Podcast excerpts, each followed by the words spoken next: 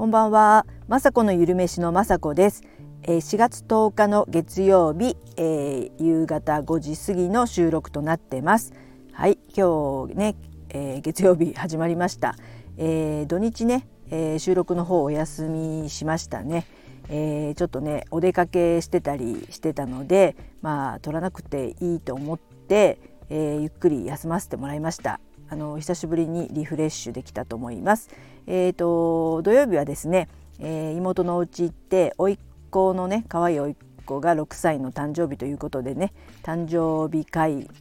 とかを兼ねてね行ってきたんですけど本当ねあの甥っ子って可愛いですよね。あの他のね甥っ子も大きいお兄ちゃんもいるんですけどちょっと年の離れたね甥っ子ちゃんなのでみんなからね愛されて本当ね可愛く育っててえー、みんなのね人気者なんですね。で今時というかねうちの子供たちはそんなに恐竜がブームではなかったんですけど今の子供さんで恐竜がなんかね流行ってるというか「えー、アニアニア」とかっていう合ってるかな？そういうトミカみたいなやつのブランドもあってすごくねいっぱいおもちゃとかも出てるみたいであの全然詳しくなかったんですけどえー、近所のねあの西松屋って言って子供洋服が売ってるお店に行っても、えー、洋服も恐竜が多いですしあのお菓子とかねあと塗り絵とかも売ってたのでちょっとだけね、えー、恐竜が好きということでそのそんなようなのを買ってね、えー、その子をびっくりさせようと思ってねプレゼントしたりして、えー、まだまだね自分の子供はねもうそういう楽しみがもうなくなってしまったので、えー、あのね甥っ子ちゃんがいるとねすごくね私も、えー、なんか楽しく楽しいことがねこれからもあってなんか自分の子供ではないのでなんかなんかゆとりで見れるというかねあのこれからねどんなことをね習ったりするのかなとかっていうのをねすごくね楽しみにしながらなんか孫のようにねとってもね可愛い子なのでこれからも楽しみです。でねそこで、えー、さっきね恐竜って言ったんですけどあのケーキをねあの恐竜のケーキだったんですね。えー、それもアイスケーキですごくあの見た目はねすごく地味な感じで恐竜なので茶色かったりあとまあねグリーンとかであの決してね華やかなケーキではないんですけど、まあ、アイスケーキであのポッピングシャワーとかって言って子どもたちが好きなアイスとあとはチョコレートかな。主にチョコレートのアイスケーキですごく見た目がねあの恐竜のねあのピンをあのピックを刺す刺してあとはなんかその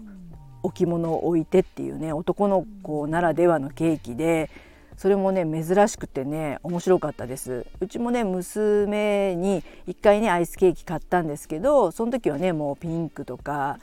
あの可愛い感じのねケーキだったので今はねこういう恐竜のケーキもあるんだって言ってもうねあの時代がねどんどん変わっていくとキャラクターももちろん変わるんですけどすごく面白いですよね。恐竜が今まあ流行ってるみたいな感じで。でそこでねあの誕生日会ということでえー、ピザを食べたりお寿司を食べたり、えー、私もちょっとお手伝いして鶏の胸肉のね唐揚げを揚げたりしてね、あのー、みんなでねうちの母も来たので、あの女がね3人いるっていうことでいろいろね、あの段取りよくできて、えそのおいくちゃんもねとっても喜んだと思います。で土曜日はねそういった感じでまあ日帰りで行ってきてであの次の日ね日曜日は家でねいつもやってる、えー、家事をやったり週末にいつもね作り置きをしているものをね作ったりしてあのー、ね主婦はいろんなねやることがあって忙しいんですけども、えー、それをやってましたらですね、えちょっと離れたというかね友達がたまたま近くに来るのでちょっとだけお茶しないなんていうことで誘われお茶することもでき久しぶりにね、差しで喋ってね楽しかったです。あのえー、やっぱりね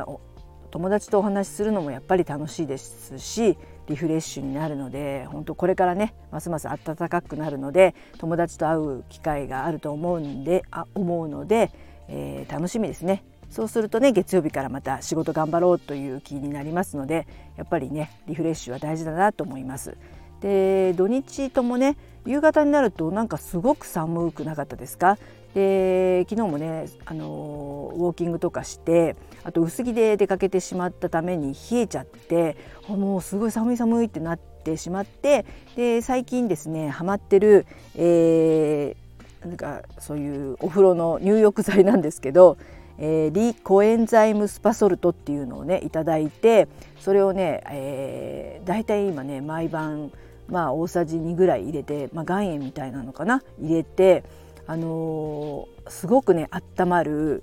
えー、そういうソルトがあって岩塩ながあるんですけどすごくあの酸化を防いでくれたりとにかくミネラルがたっぷり入っているのでなんかねミネラルってこう体あの食べてね取ることももちろんいいんですけどあの経費的にねお風呂に入れて取るっていうことであのマグネシウムとかが入ってるそういうねスパソルトとかも有名ですけどえー、今回いただいたのもあのすごくねたくさんのあのミネラルが入っているので経費的に取れるということで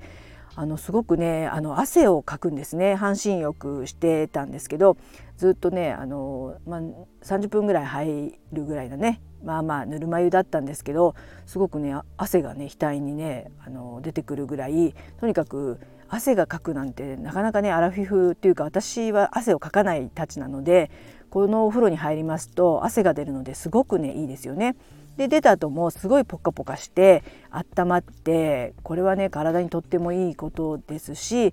あのねリラックス効果でその硫黄の匂いがしてね、まあ、嫌いな人は嫌いかもしれないですけど私はあの温泉に来てるみたいですごく今ねゆっくりお風呂に入るのが楽しみです。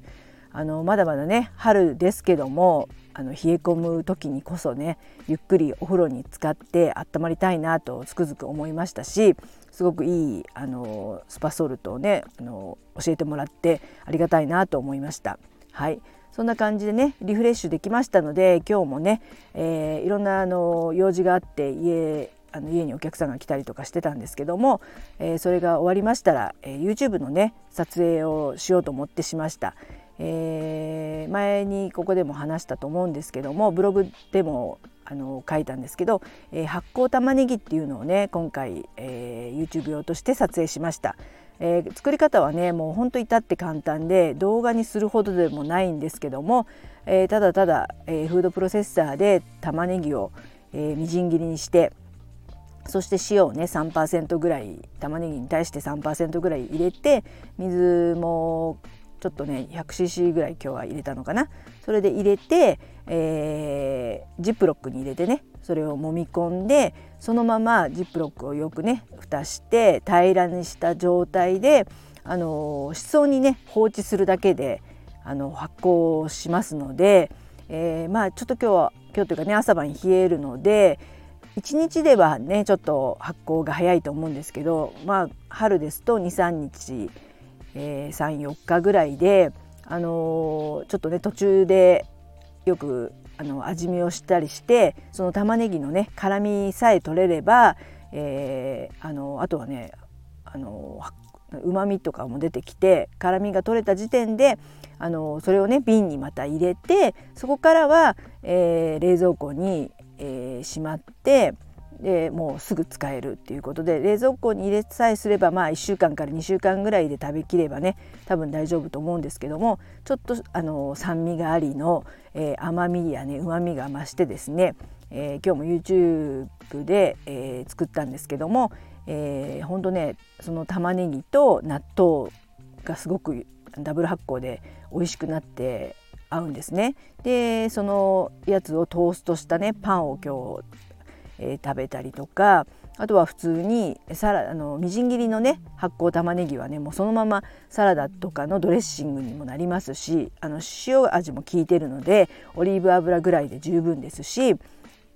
えー、あとはですね、えー、カルパッチョみたいに、えー、お刺身のところにそれ今夜ねやろうと思うんですけども、えー、お刺身に、えー、その発酵玉ねぎを入れて軽くオリーブ油とか入れてあとねしそとか切ってあえればカルパッチョ風になってとってもねほんとね玉ねぎが美味しいのでそれであえるだけで豪華なねあのカルパッチョができると思いますし本当何でもね炒め物にそれを使ってもいいですしハンバーグのね種にその、えー、発酵玉ねぎ入れてすごく美味しいねハンバーグになりますし何でも炒め物やスープに入れてもいいですし味噌汁とか何でも入れてもいいいいのねいいのでこれはねあの簡単なのであの作ってほしいなと思ってます。えー、乳酸菌がねあの植物性の乳酸菌ですよね玉ねぎなのでそれが発酵することによって増えるそうであのその乳酸菌っていうのは、えー、お腹までねちゃんと届く乳酸菌らしいので